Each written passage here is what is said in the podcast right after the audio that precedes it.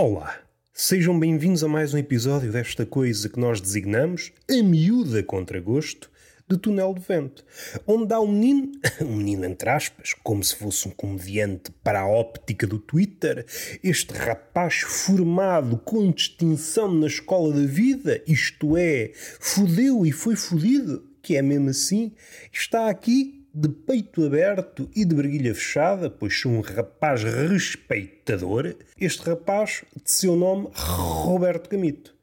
Parece que tem uma bola de pelo na garganta, Roberto. Porquê? Porque sou um gato.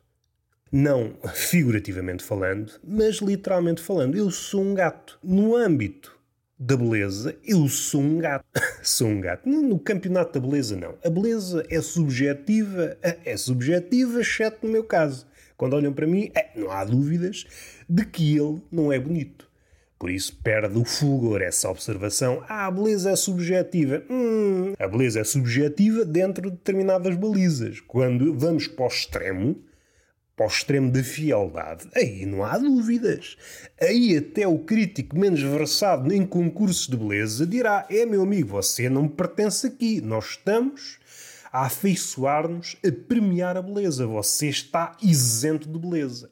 Se eu entrasse num concurso e alguém estivesse a avaliar, e não com aquele, aquelas frases bambas, aquelas frases que pululam em concursos do género na televisão, frases que já estão batidas, cheias de dadas, que chegam cansadas aos ouvidos da. e a dizer da turba. Mas a turba gosta, gosta de palavras mastigadas. O que é que é a turba? A turba é uma ninhada de papagaios desasados. Não, desasados não, têm asas, mas são depenados, ainda não conseguem voar. Precisam que os outros lhe deem comida. Neste caso, são ecos, palavrinhas mastigadas, frases familiares para encorparem, para ficarem graúdos, ganharem penas e poderem voar daí para fora. Só que um papagaio adulto não deixa de ser um papagaio. Por isso é que a turba vai num crescendo. Cresce, cresce, cresce. Porventura, faltará a história não do patinho feio, mas do papagaio tresmalhado. Aquele papagaio que, farto de ouvir o idioma do eco, tentou erigir, não sei como, uma língua própria. Contudo, como em tudo na vida, isso tem um lado perverso, um lado doloroso. Ele iniciou uma língua nova, cumpriu o seu objetivo, mas viu-se obrigado a despedir-se do seu propósito, porque era uma língua sem utilidade. Aquela língua, apesar de cumprida a promessa, vou criar uma língua afastada do idioma dos papagaios. Não conseguia estabelecer uma ponte com os papagaios. Os papagaios falavam de outra forma. Os papagaios comem os restos, os restos de uma língua ressequida e romba. Esse papagaio tresmalhado quis iniciar uma língua afiada e as duas coisas não se entendem.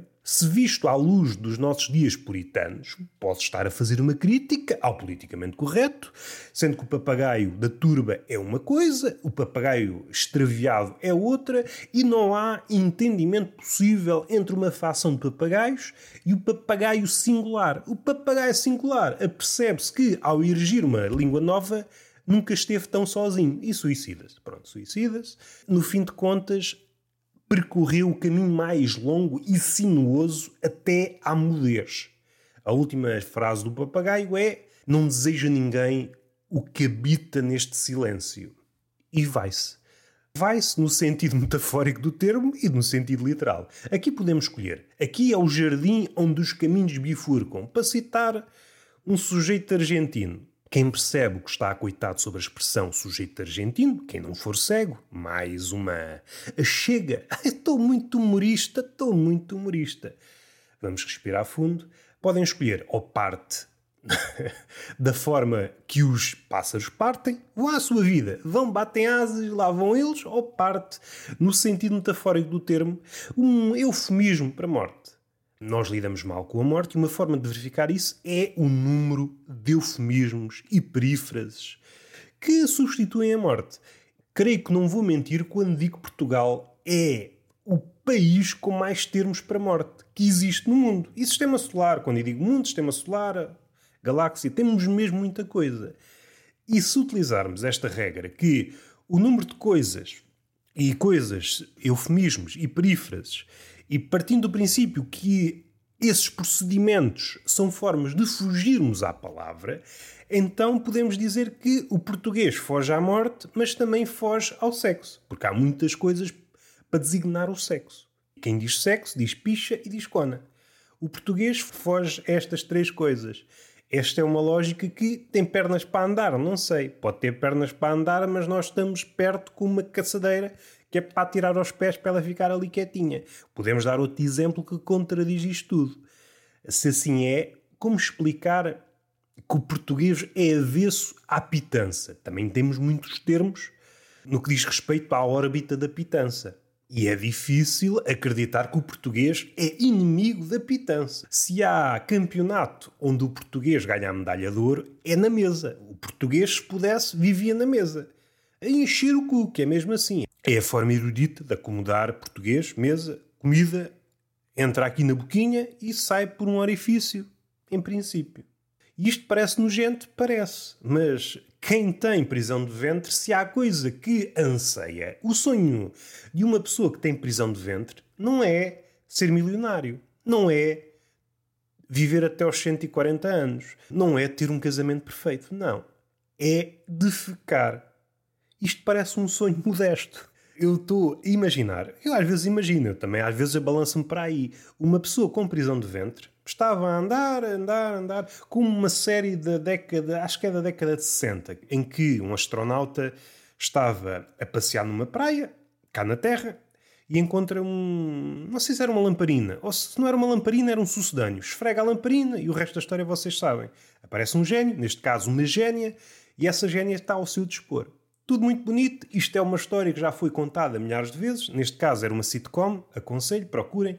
Se vista à luz dos nossos dias, é pá, é uma ligação tóxica. O homem está a depenar a mulher, está a submetê-la ao seu jugo. Contudo, há um episódio engraçado em que a gênia, vá, à falta de melhor termo, não sei se há, neste caso, eh, feminino para gênio, mas vamos, estamos aqui numa conversa de café, temos esta liberdade, a liberdade que anda aí seja nos dicionários, seja na rua. Mas mais nos dicionários, porque o dicionário é um sítio mais amigável para a palavra. Até ver. Até ver. E já me perdi. Há um episódio em que a Génia eh, se dá conta dos direitos das mulheres. Uma vaga do feminismo que estava a eclodir lá fora. E há um episódio curioso nesse aspecto. Há uma subversão durante a qual a Génia, em que a Génia põe a nu a fragilidade daquela ligação submissa mas não é por aí que nós queremos ir. Não vamos falar de sitcoms e sitcoms da, da década de 60 ou de 70. Já agora aproveito para fazer uma parte. Há uma série documental sobre as sitcoms, pai que é oito episódios, e aquilo faz uma certa confusão. Faz uma certa confusão, é assim, o trabalho está bem feito no que diz respeito às sitcoms que são referidas. Mas o comentário que diz respeito a cada uma delas ao rol de teorias que se gera à volta delas, é muito fraquinho, tem pouca profundidade. E há uma coisa fascinante, salvo erro, ou é de 2020 ou é de 2021, ainda está em curso, quando comparada com uma série até do mesmo sítio da CNN, uma série sobre stand-up, salvo erro, de 2017, se a memória não me falha, como é que eu ia dizer? Uma espécie de hum, visão única. Isto para dizer o quê? Uma visão woke ou uma visão literal. Nesta série documental sobre as sitcoms, os críticos, já uma, uma figura alto lá com ela, pautam-se sempre pela mesma agenda.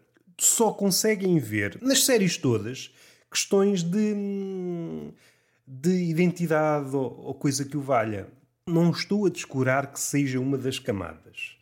Que tenha sido posta lá intencionalmente, ou acaso, isso seria motivo para debate. Eu não estou a pôr em causa que há nas sitcoms em que uh, eram predominantemente feitas por personagens negros, pessoas negras, uh, também. não estou a recuar muito quando havia blackface. Sim, é importante. É importante uh, o aparecimento de um comediante como o Red Fox para depois aparecer um Pryor e depois um, um. Pois não, antes, um Cosby. Fora o resto que aconteceu à volta, mas é importante essas coisas. Mas a sitcom, por muito simples que seja, não é só isso. Não é só isso. Causa-me uma certa estranheza perceber que o comentário é o mesmo para qualquer uma das séries. É só isso. Há mulheres, não há mulheres, há negros, não há negros, há aqui há mais negros, aí foi importante, não sei o quê. Dificilmente, há exceções, esse é hum, o tema central. E preocupa-me esta visão ciclópica do comentário. E é uma coisa que se vem agudizando. Pondo estes dois documentários, do stand-up e este das sitcoms, é visível que esta lente única está a tornar-se predominante. O comentário que se faz numa sitcom é muito, é muito vazio. É muito vazio. E aqui entramos numa ideia de Bergson. Bergson, se preferirem. Tudo o que é maquinal tem graça. Se o que está à tua frente é vário, é multiforme e a tua resposta é sempre a mesma, há aqui algo maquinal e este maquinal tem uma graça desgraçada. É perigoso é porque quem alardeia este discurso maquinal não gosta de ser chamado à razão. Ou comentário que visa pôr a nu este lado maquinal é calado, então faz. É uma meta, é um comentário sobre comentário. Aqui a tradução judaica. Apropriação cultural. Quando se faz um comentário a determinada coisa, não nos esqueçamos que é uma tradição judaica. Quem começou esta coisa de comentar, neste caso a Bíblia, os textos sagrados, foram os judeus. Está bem? Aquele que comenta o trabalho do comediante dizendo ah, foi apropriação cultural, gostava de dizer pode estar certo, mas o que estás a fazer também é apropriação cultural, estás a roubar isso aos judeus. Está bem? Ficamos quites. Ficamos quites. Isto tudo para dizer o quê? O comentário, e neste caso um comentário armado ao pingarelho, que se cria vá dito mais intelectual, o comentário está muito afunilado. Podemos deixar uma cassete e a cassete vai repetindo. Passa-se uma sitcom, passa-se outra sitcom, seja na, década de 50, 60, 70, 80, a década que vocês quiserem. E diz sempre a mesma coisa.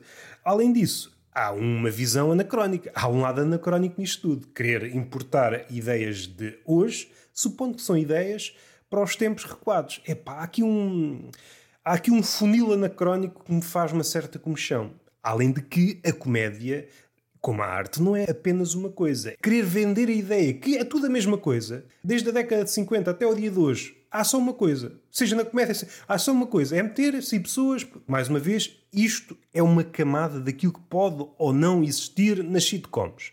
Mas é muito para além disso. Ou pelo menos assim almejam algumas das sitcoms. Há um lado fascinante e hilário para mim.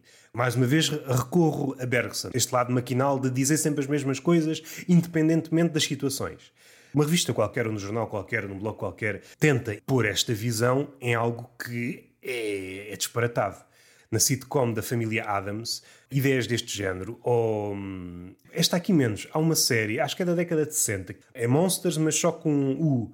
Tem uma, uma lógica própria. Uma das visões que podemos tirar daquilo é que, ao transformar aquilo em monstros, ou renegados, se assim quiser, outsiders, estão a criar uma hipérbole de alguém que é estrangeiro, de alguém que é segregado.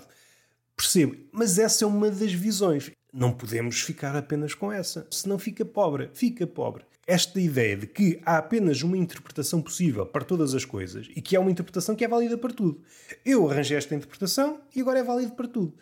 Por um lado, é triste do, do, ponto de vista, mais uma vez, do judeu. O comentário, interpretar um comentário e assim sucessivamente por vezes até as deturpações criam, criam novo material.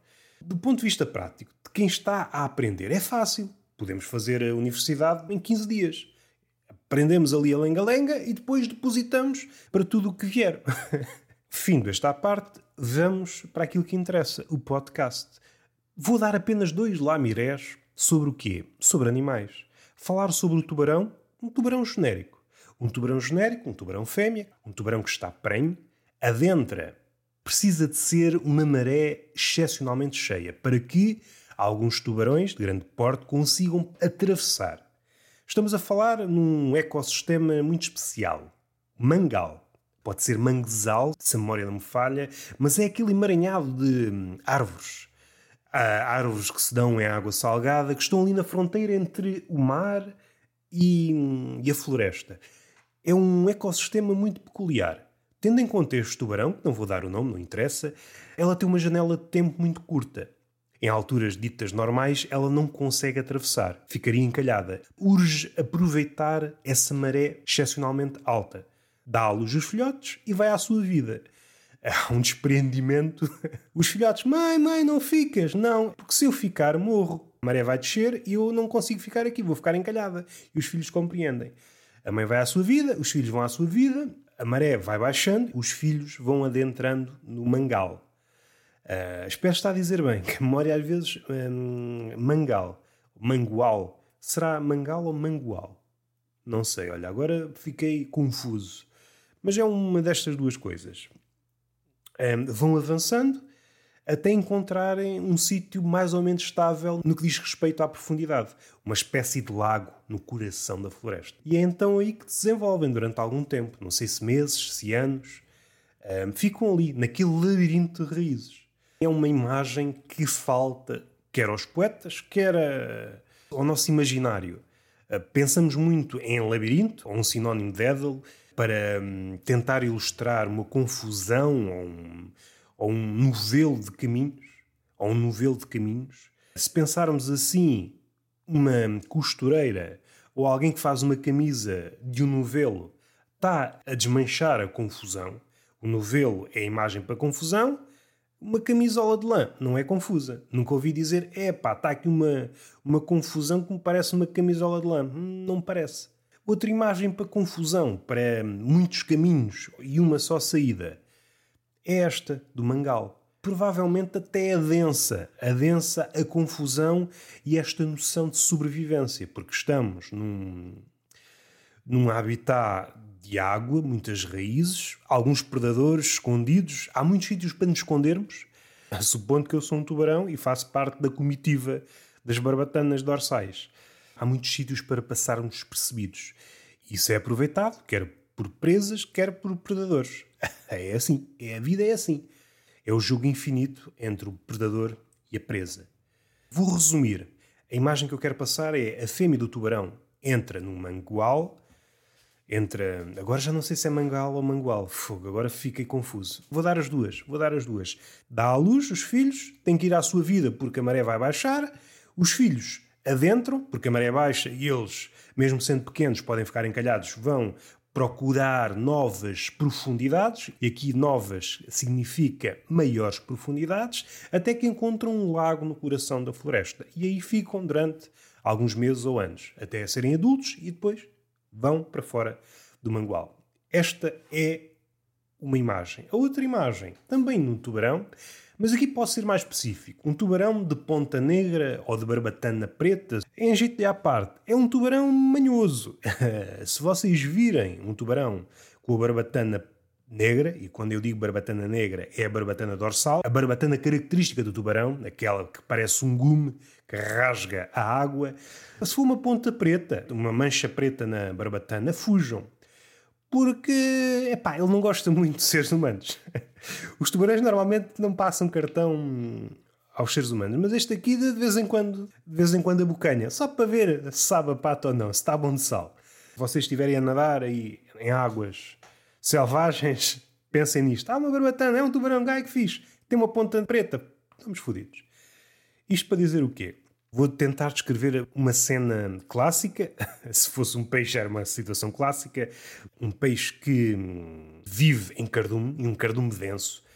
Ah, para vos dar uma imagem, não sei se têm esta imagem na cabeça, mas pensem num bando de estorninhos. Aquela nuvem de estorninhos densa, abstrata, que se move de um lado para o outro. Assim é esse. Hum, não é bando, porque não são pássaros, a não ser que sejam peixes voadores. Isto é uma dúvida que eu tenho se houver um cardume de peixes voadores e se esse cardume voar, esse cardume não passa a ser um bando de peixes? Fiquem com esta. Se houver um biólogo marinho a ouvir isto, sim senhor, um bando de peixes voadores. Olha, tombaram outra vez na água, agora é um cardume. Cardume, bando, cardume, bando, cardume, bando, cardume, bando. Isto só tem graça para mim. Voltemos para o peixe em questão, que tem um nome curioso, cabeça dura parece uma metáfora, parece que eu estou aqui a criar uma alegoria. O cabeça dura, que hum, vive nesses cardumes densos, tem um predador, que é o xarel. Nome engraçado. Dá vontade de ter um peixe e chamá-lo xarel. Ah, mas eu não sou um xarel, sou um peixinho dourado. Não, a partir de agora chamas-te xarel. E então tenta-se esquivar ao xarel. O xarel é um peixe maior do que o cabeça dura, muito ágil, mas eles conseguem desviar-se. Conseguem desviar-se porque o número, neste caso, é sinónimo de sobrevivência. E é então que chegam os tubarões de barbatana negra. E há hum, uma espécie de dança. Os cabeça dura vão se aproximando da margem e de um lado há o tubarão que é mais lento, mas é mais possante, empurrá-los para um lado, o xarel para o outro, e às tantas vão cansando os cabeças duras. Mais afastado da costa fica o xarel e o tubarão vai mesmo à margem, com o perigo de encalhar. Isto é uma jogada no limite, uma dança entre os predadores e as presas no fio da navalha mais para o cabeça dura e para o tubarão de ponta negra. O xarel está do lado mais profundo.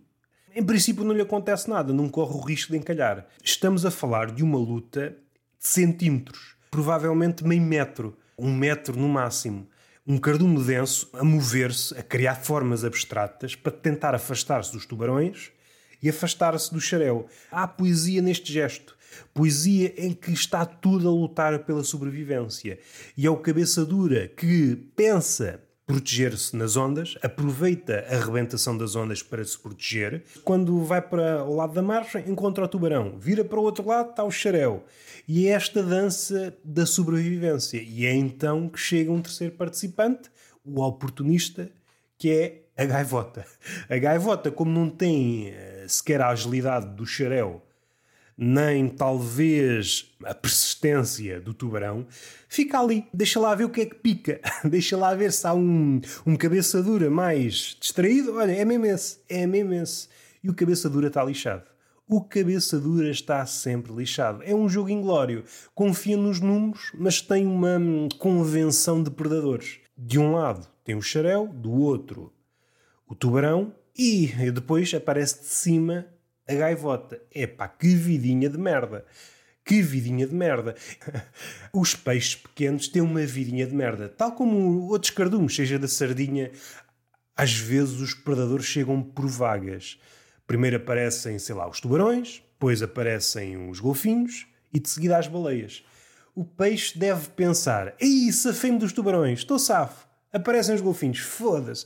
Safam-se e sobrevivem uns quantos. Nós sobrevivemos ao holocausto da sardinha. Chega a baleia e vai tudo à vida. E os poucos sobram. Ah, sobrevivemos. Nós somos o par sobrevivente. Somos Adão e Eva do cardume. Chega o homem e pesca as duas sardinhas que faltam. É que vidinha, que vidinha de peixe. Que vidinha de peixe. O mesmo não acontece, por exemplo, na savana. Ou pelo menos eu não vi documentários em que isto possa acontecer. Não há uma vaga de leoas, o antílope não sei se estou a dizer o bicho correto, mas vá, um antílope. Uh, Safa-se e depois não aparece uma vaga de leopardos e depois uma vaga de não sei do quê. Há espaço para respirar. E no oceano não há espaço para respirar. É por isso, é por isso que não são mamíferos. Os peixes não são mamíferos por isso, porque não conseguem respirar. Está aqui uma bela teoria. Isto não faz sentido cientificamente, mas para o humor faz sentido e damos o podcast por terminado. Já foi muito bom, já foi muito bom. Não falei de nada. Como é o meu apanágio, está feito. Beijinho na boca e palmada pedagógica numa das nádegas. Até à próxima.